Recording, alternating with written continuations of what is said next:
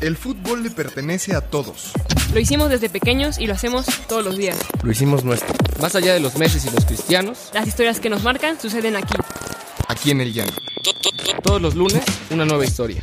Porque el fútbol es una escuela de vida. Apuntes de Aragona presenta Historias del Llano. Hi everyone, this is our first episode in English. I'm very glad to present this one. And I'm here with two friends, two great friends, Dieguito Garcia, sports journalist, and Paola Lopez, a professional soccer player. How you doing guys? Uh, good. Hi. Um, it's it's nice to be here in English. It's new. Yeah, please be patient with us. yeah, we're experimenting. Yeah, hi to everyone. Hi, uh, Pau. Hi, Diego. It's an honor for us to be sharing the microphone with a rock star and uh, a rock star in different In so many ways. Yeah, in so many ways. Okay, But- yes. Yeah, we'll we'll talk about that. Yeah, yeah, we're going we're going to it. Uh, so we're here with Tom Marshall. Tom, nice to see you here. It's an honor. How you doing? No, I'm good. Thanks. Yeah, thanks. Uh, thanks for the invite. Much appreciated. And uh, yeah, no, I've only been living here about two weeks, so uh, it's good to get to know the city a little bit. Okay, we're recording from uh, Mexico City. So, how do you feel being here? Uh, I've got used to the altitude, the smog, the traffic. No, it's lovely. I'm No, it. it's true. It's actually true. It's actually Yeah, true. so so you're basically from here now. Yeah. Yeah. You, you can call yourself a Ciudad de Mexico citizen. No, because he hasn't been in, in an earthquake yet. No. Well, Actually, the yeah. first night I arrived, there was an You're earthquake. still- Yeah. Oh, really? Yeah. The first night. Oh yeah, like, yeah, two yeah two weeks ago. yeah, Oh, well, exactly two I weeks didn't ago. know that. Okay, so Tom, how did you become a sports journalist? Tell tell us please your story because it's fascinating actually. Well, yeah, it's a bit different. It's a bit Yeah, it's a bit- It's not like the traditional route, I don't think. But um, no, so I studied in Toronto, in Canada, and then when I finished my degree, um, you know, I basically wrote to newspapers in all over Latin America, basically begging for a job. Okay. Give me a job. Um, You wanted to come, right? yeah, I wanted to come to Latin America, get some experience more than anything, but it was never like a plan. I'm going to stay for like ten years. It was like I'll come for one year and then I'll go. You know Okay. I mean? But uh, but yeah, here I am, eleven years later, talking to you guys. Yeah. But, um, but yeah, no. So Ten years in Guadalajara and two weeks here, right? yeah, 11, 11, 11. in Guadalajara, two weeks here. But yeah, and then so I started working for a newspaper, the Guadalajara Reporter.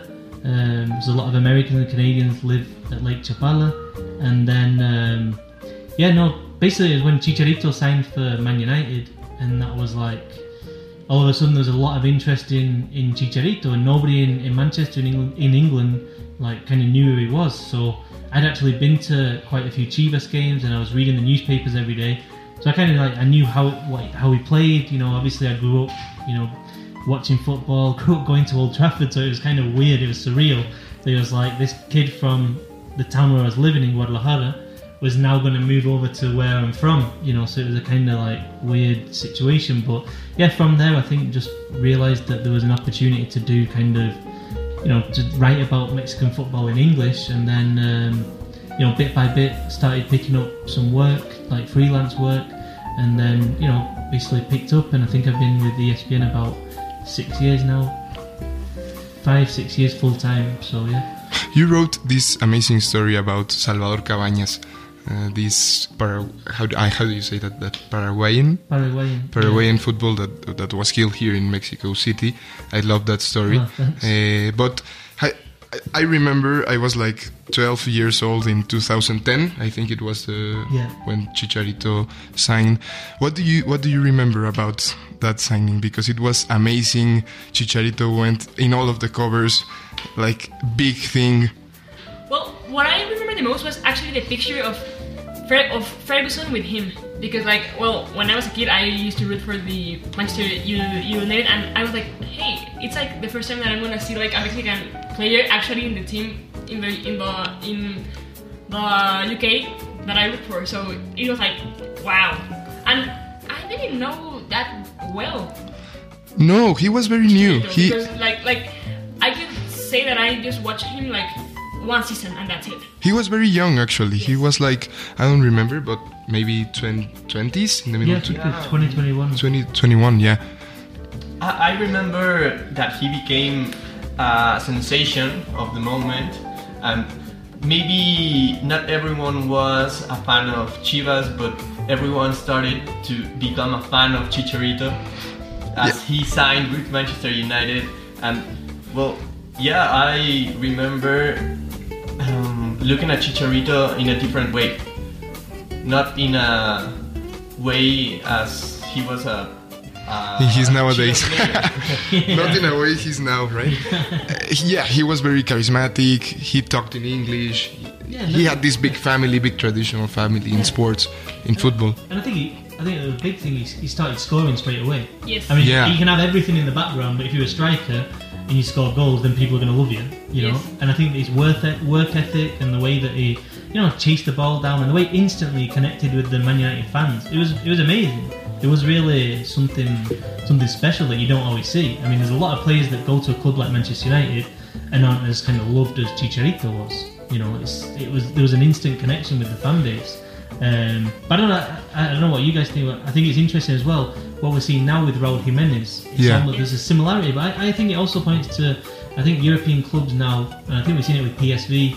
They're starting to realise the the power of the Mexican players. That we're Like, interesting. You know the. Mexican. that we can sell some Yeah, jerseys. yeah, yeah. Sell some jerseys.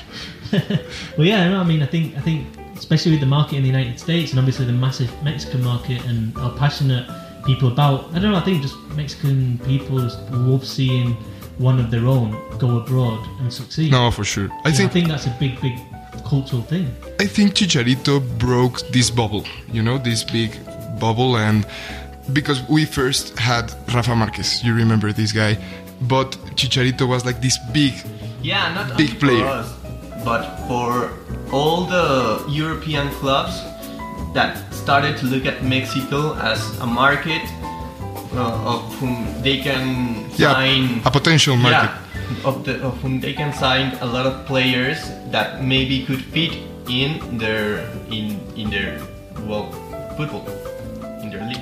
You've been you've been here, Tom, like for 11 years. What do you think about the difference between foot, uh, football in the UK, football cult- cul- cultural football in the UK, and in Mexico? Yeah. What what what are the differences? I think big. I'd say it's, there are big differences. You know, um, I think I don't know. I think in England there's an intensity about about the, about football. It's so ingrained in cultural life. It's like a 24/7 telenovela.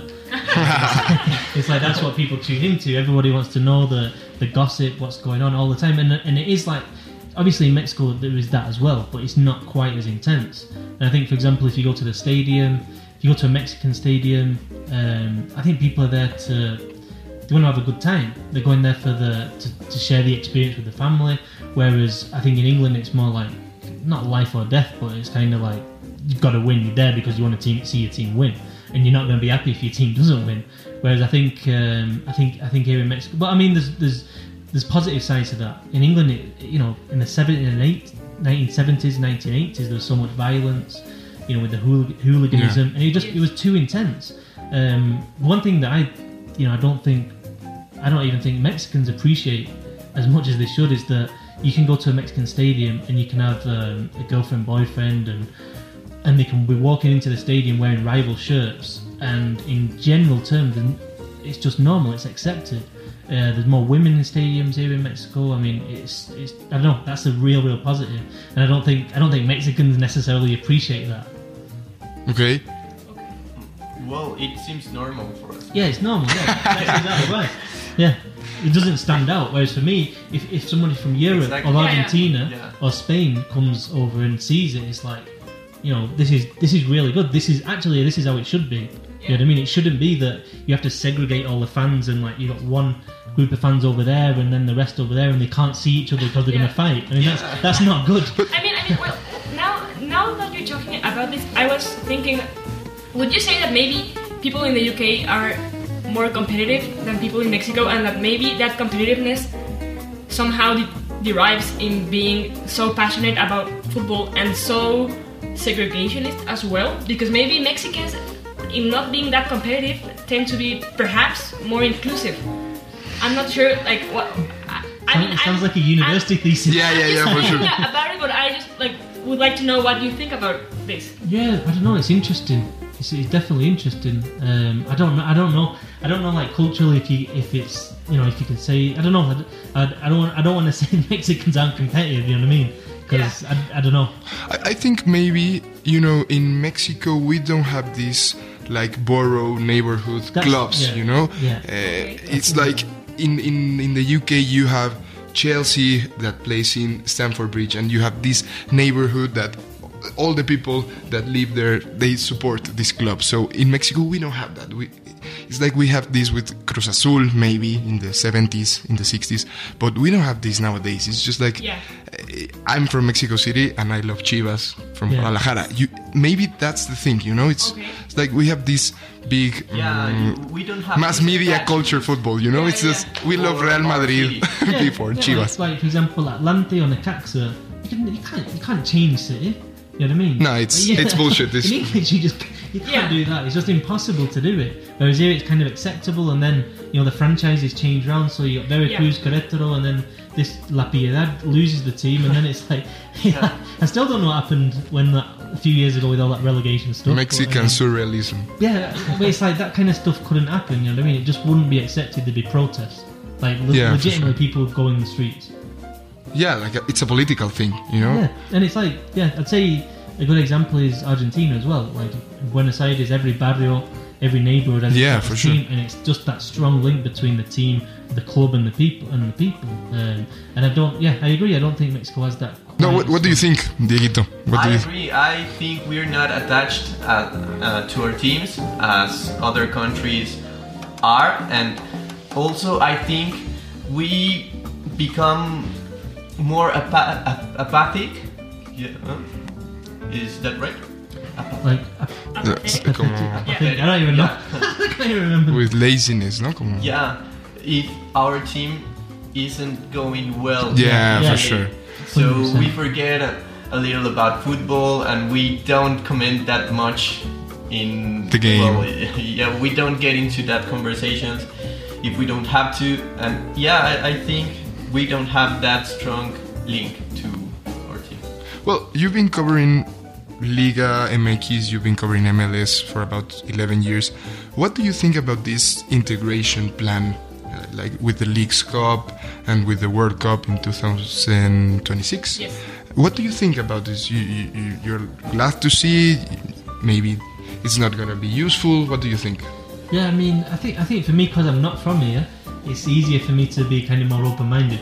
You know what I mean? Because I think if you're a big Chivas fan, you know, and you might hate the fact that you know that there's, there could be a Super League, if you know what I mean. I don't know if that makes sense, but um, but yeah, no, I, I think I think they're doing the right thing. I think that kind of in the world game right now, we're seeing this concentration of talent. It's almost like a Silicon Valley of talent in in Europe right now. I mean, you look at the Champions League, the quality of the managers, the quality of the players.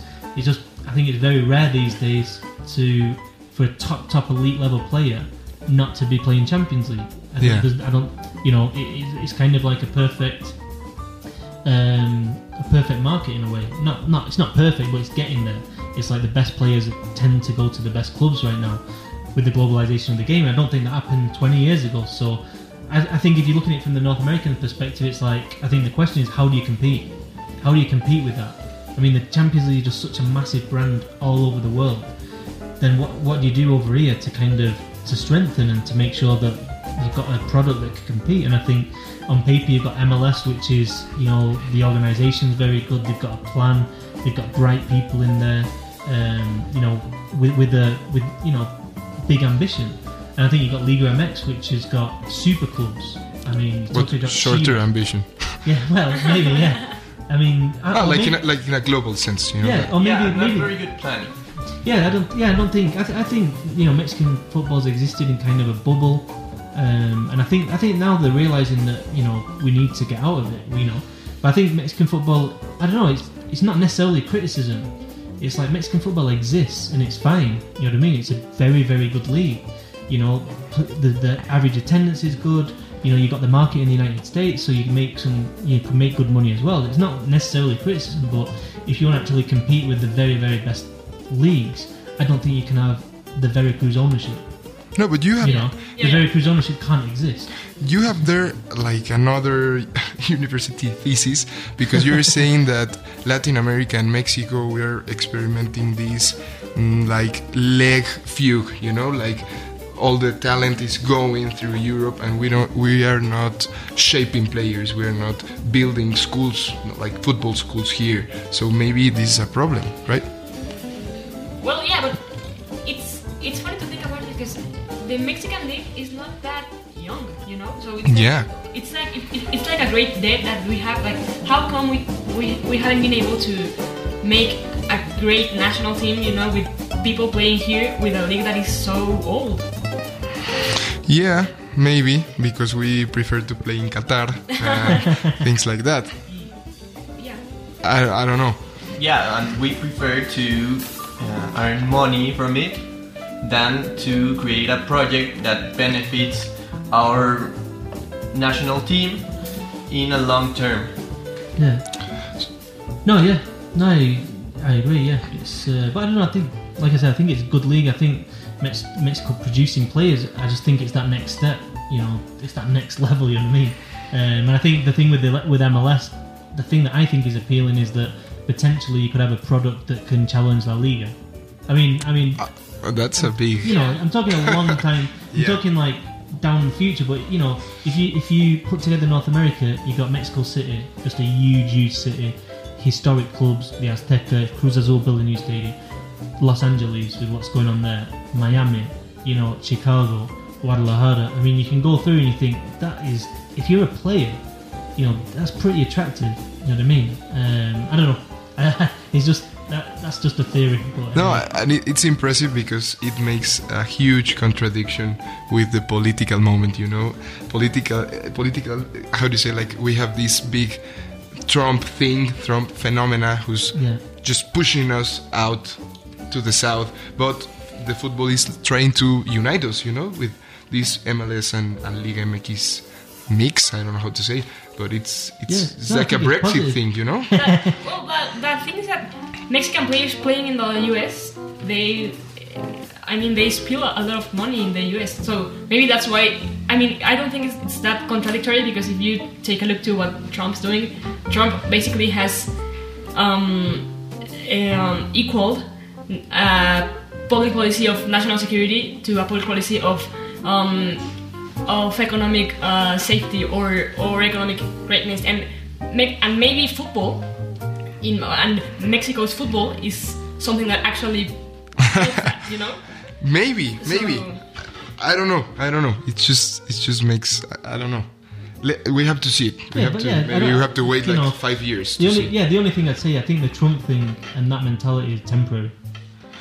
I don't know, eh? I think it's a global I tendency. doubt that too. Yeah. I think I think it's generational. I think in the United States, if you go one generation ahead, you're not going to get those people. For a start, how many like how many Mexican Americans are going to be? You know what I mean? I, I, I just don't think. I think this is kind of, especially in the states, the last kind of dying resistance for this idea. You know, and I think after that, I, I mean, I don't know. That's No, but- I, I'm optimistic. You know what I mean? because you you you're writing for them, right? You're writing for the third, fourth generation of Mexicans or immigrants of their, their sons, right? Like people yeah, yeah. I mean, that's they the, prefer to talk in in English. Yeah, I think that's that's the audience that you know for when I'm writing about Mexican Mexican football, and yeah, I mean it's weird because every time I go to the states, I mostly hang around with kind of with Mexican Americans, and it's like you'd never see that Trump side. You know, you never see that, that those kind of people who have the opinions that Trump has. But then, you know, and it's very easy, I think, when you're in the states to go about your life and not to see that. But then, obviously, when it's voted in and you see the policies, then it's like, Yeah, Yeah, that, where did that come surprises from? me too. well, If we make this big spin before uh, closing the program, ending the program, what do you think about this Brexit thing? About about this Boris Johnson? About uh, because it's going to be hard for the for the UK, for the for the players, for the teams. Maybe the Premier League nowadays is it's at its top moment, but um, it may change that with the Brexit. Yeah, I mean, I think that you know it- it's not good for the idea that it's a global league, and I think the Premier League they wanted to push the idea that it's very much a global league. Yeah. Um, so I don't, I don't think, I'm, you know, in terms of how it's going to affect the players individually, I don't know. I think we'll have to see. But in terms of the message it sends, I don't think it's a great message at all. I mean, you know, it's saying, I don't know, it's it's one, it's not one of inclusion. I mean, if you like, how how many teams would would just be ripped away with we made we made an Like- if with the Brexit Yeah. we made an exercise here in in Apuntes de Rabona about the players that would have to renegotiate yeah. like Yeah. I don't know if to leave but maybe to change their documents and passports etc uh, they were like 24 of 26 it was like impressive and it, we're talking about the Premier League last year's champion so yeah. so imagine I don't know Yeah, no, it's not. I, you know, like I said, I don't think it's a good message, and uh, we'll we'll see how it plays out. But yeah, it's like it's like almost like oh, we're an island over here. You know, build the not the wall, but we've got the sea around us. You know what I mean? We don't want anyone in, no one going out, and I don't know. I just don't like don't like that that mentality. But uh, but we'll see. I, I do think though, in terms of football, I don't think it's going to damage the Premier League too much. I I think it's so such an established league now. I just think it's you know in Asia, for example, there's so many people paying for those shirts, paying to watch these teams that you know it's like you know we were talking before about the connection between a team and you know traditionally in England it is you know you're from an area and you support that team but that's changed now you know because it's now global you know the the you know, and it's one of the things in English in English football that's quite interesting because the local fan right now if you're Manchester United supports two teams, right? Like his No. local team and I was going to say like the local. So if, if you're from like uh, London or you know, say you're from Manchester, grew up near Man United, you're not the most important fan to the club. Before you were the only fan. You know, Yeah. before you were the only fan. Yes. They had to cater to you. They had to listen to you. These days, the guy- the fans in China and Thailand, those are the most important fans because there's more of them. it's Yeah. always And China. they're paying, yeah. they're paying the, the TV deals. Wow. Okay. Tom, thanks for being here. It's a it's a pleasure. A really nice talk with you. Thanks, Dieguito. Thanks, Pau. Thanks everyone, and have a nice Monday. Have a nice Yeah. Monday. Thank you for listening to us and remember uh, following us in our social media. Yeah, uh, each Monday we have uh, new episodes. So, Tom, thanks for being here. It's an honor. It's your house, and you can listen to the to the podcast to the podcast every Monday at seven o'clock. Thanks, Ah, Tom. Thanks a lot for the invite. Much appreciated and uh, good good chatting. Ah, you can you can follow Tom on Twitter as Mexico World Cup, right? Yeah, that's right. Yeah. Okay. So, thanks. Bye. Bye. Bye. ¿Quieres más historias? Síguenos en todas nuestras redes sociales como Apuntes de Rabona para ver el mundo desde el fútbol.